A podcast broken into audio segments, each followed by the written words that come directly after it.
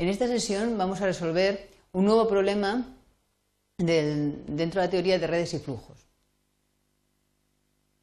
En concreto, el, problema que, trata de obtener el flujo máximo con mínimo coste. Veamos un ejemplo concreto de esto. Mm, se desea enviar el mayor número posible de unidades de gas de S a T utilizando la siguiente red de tuberías.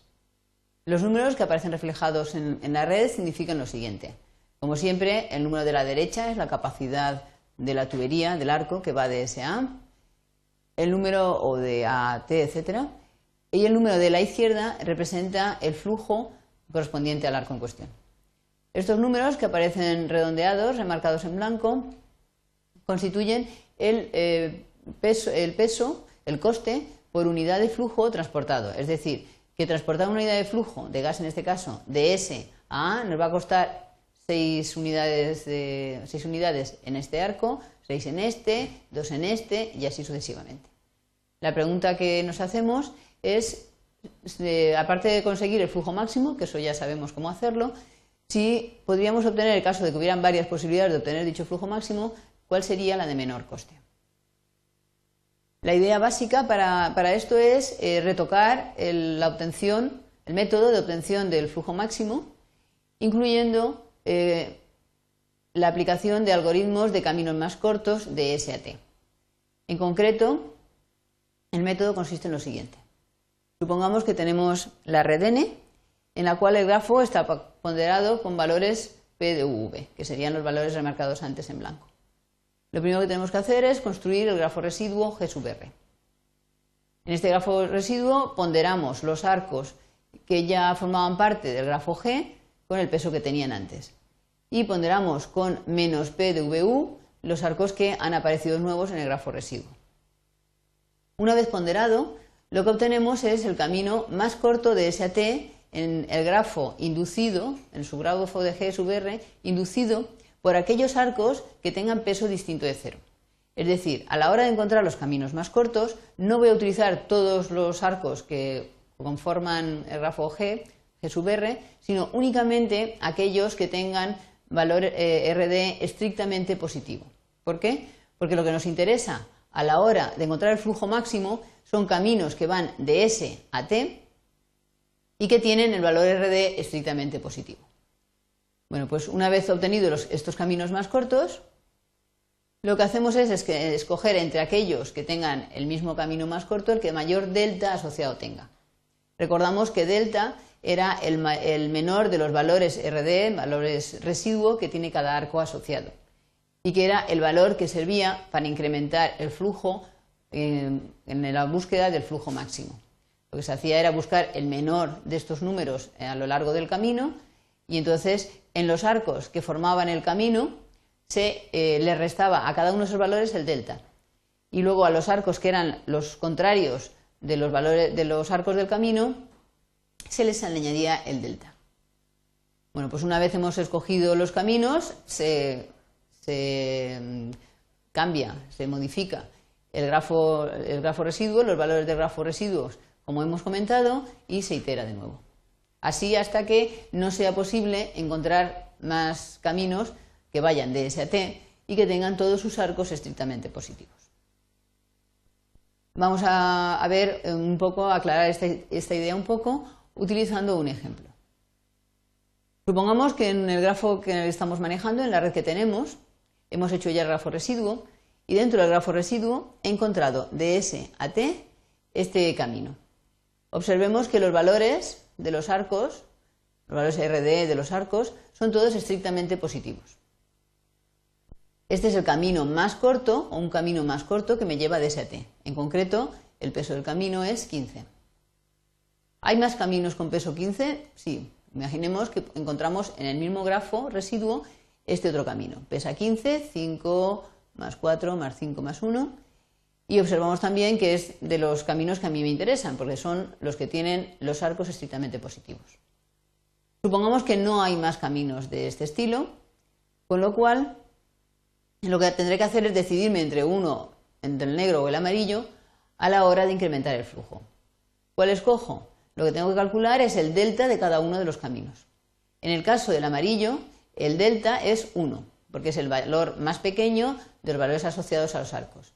Y en el caso del camino negro, lo que tengo es 2, eh, porque es el valor más pequeño de los, de los valores asociados a los arcos. Con lo cual, me quedaría con el camino negro, lo que supone que voy a poder modificar al alza el flujo en dos unidades. Es decir, que eh, a la hora de incrementar, como estos son los arcos que forman el camino, eh, este, aquí, de aquí, de ese a este vértice, mm, yo podía enviar tres unidades, pues ahora lo que voy a decir es que me restarán por mandar solamente, por mandar solamente una. Podré incrementar luego en una. ¿Por qué? Porque ya he decidido aumentar en dos. Este lo mismo, en este se quedaría en cero y en este se quedaría en uno. Entonces, eh, hemos incrementado el flujo total en dos unidades a un coste de 15 unidades, con lo cual el coste, el incremento de coste será de 30 unidades. Recordemos que aparte de rebajar para volver a iterar estos valores en las dos unidades, los arcos que aquí no aparecen, que forman parte del grafo residuo, que son contrarios a estos, tendrá que incrementarse el valor en dos unidades. Vamos a ver ahora la resolución del ejemplo que hemos planteado antes. Teníamos esta, esta red, teníamos que mandar flujo máximo de SAT y que nos costara lo mínimo posible. Para ello, lo primero que teníamos que hacer, hemos dicho que era construir el grafo residuo. Tenemos esta red, construimos el grafo residuo, con lo cual estos son los arcos que hay que añadir. Y la filosofía del asunto es que el arco residuo me sirve como camino de, marcha atrás, de decir, bueno, me he equivocado, no voy a hacer lo que hacía. Me explico. Lo que vamos a hacer es primero ponderar los arcos rosa con valores opuestos a los que tenían los, arcos negros correspondientes, con lo cual me quedará esto. Todos están con el valor opuesto. Después, como es habitual, se pone aquí el flujo y en el arco negro lo que se hace es poner la diferencia entre capacidad y flujo.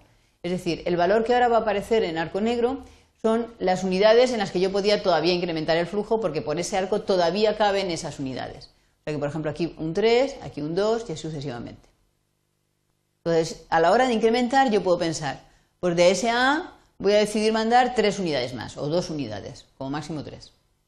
Si yo decido mandar 3 unidades por aquí, este de vuelta lo incrementaré también en 2 más. O sea, este se me quedaría luego que solamente me quedan restantes 1 para poder seguir aumentando y en este se convertiría en un 4 y es lo que realmente circula.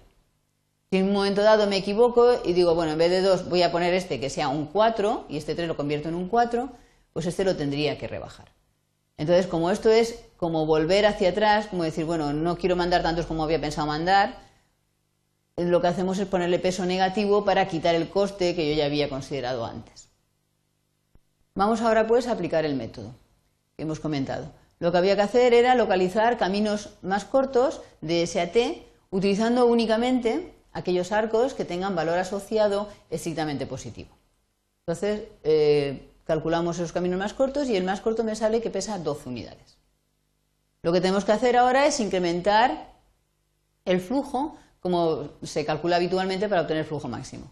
Es decir, miro los valores asociados a los arcos, que son 3 y 5, con lo cual el delta es 3, es el valor más pequeño. Lo que tengo que hacer ahora es rebajar en 3 unidades este y en 3 unidades el 5, porque he decidido mandar 3 unidades por aquí, con lo cual si realmente decido mandar 3 más por aquí, ya no me quedará ninguna que poder enviar de SA. Es decir, queda 0 y 2. Y como he decidido mandar 3, este lo tendré que incrementar en 5, y perdón, en 3, y este también lo tendré que incrementar en 3, con lo cual quedará 5 y 4. Una vez incrementado este flujo con 3 unidades, además a coste de 12 unidades, 12 unidades de coste por unidad de flujo enviada, o sea que serán 36 lo que ha incrementado el coste, busco otro camino. En este caso he encontrado el que aparece en pantalla en amarillo, cuyo coste será 4,9 menos 2. Aquí es de lo que decía que me he arrepentido, con lo cual voy a enviar menos flujo por donde antes, que el que antes enviaba por el arco AC pues pesa 4, 5, 9, menos 2, 7, 7 y 2, 9. Ese es el coste por unidad de flujo. Ahora, ¿cuántas unidades de flujo podemos incrementar por este camino? buscamos el delta. Y tenemos 3, 1, 1 y 2. O sea, el valor más pequeño es 1, con lo cual voy a decidir enviar una unidad más por ese camino. Con lo cual me quedará menos que poder enviar para la próxima vez, menos posibilidades. Este se convertirá en un 2, 0, 0, 1. Y los arcos rosas que indican lo que realmente he decidido enviar aumentarán en 1, con lo cual se quedarán en 4, 3, 3, 4. Ahora he incrementado el flujo a una unidad a un coste de 9 unidades de coste por la unidad, por la unidad esta que he enviado. Volvemos a repetir y considero ahora este camino. En este camino el coste es de 12 y 8, 20, 28, el delta es 1, con lo cual a la hora de actualizar el flujo me quedará 4, 0 y 2 y los arcos rosas, los contrarios, aumentarán en 1, que será 2, 3, 2, 3 y 6. Eh, en, este, en esta nueva situación observamos que no hay ningún otro camino que vaya de ese a T y que esté constituido por arcos que tengan valor distinto de, de, cero. Por ejemplo, si intento ir por aquí no puedo porque este tiene un cero. Intento ir por aquí 2, ¿vale? Pero cuando llego aquí, si voy para allá es cero, no puedo. Si bajo sí, es 3, pero cuando llego aquí es cero, tampoco puedo.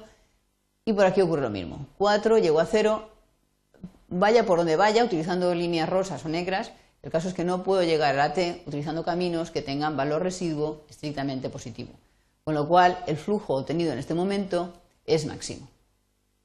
Este es el flujo máximo, después de volver del grafo residuo a esta situación, el flujo máximo con mínimo coste.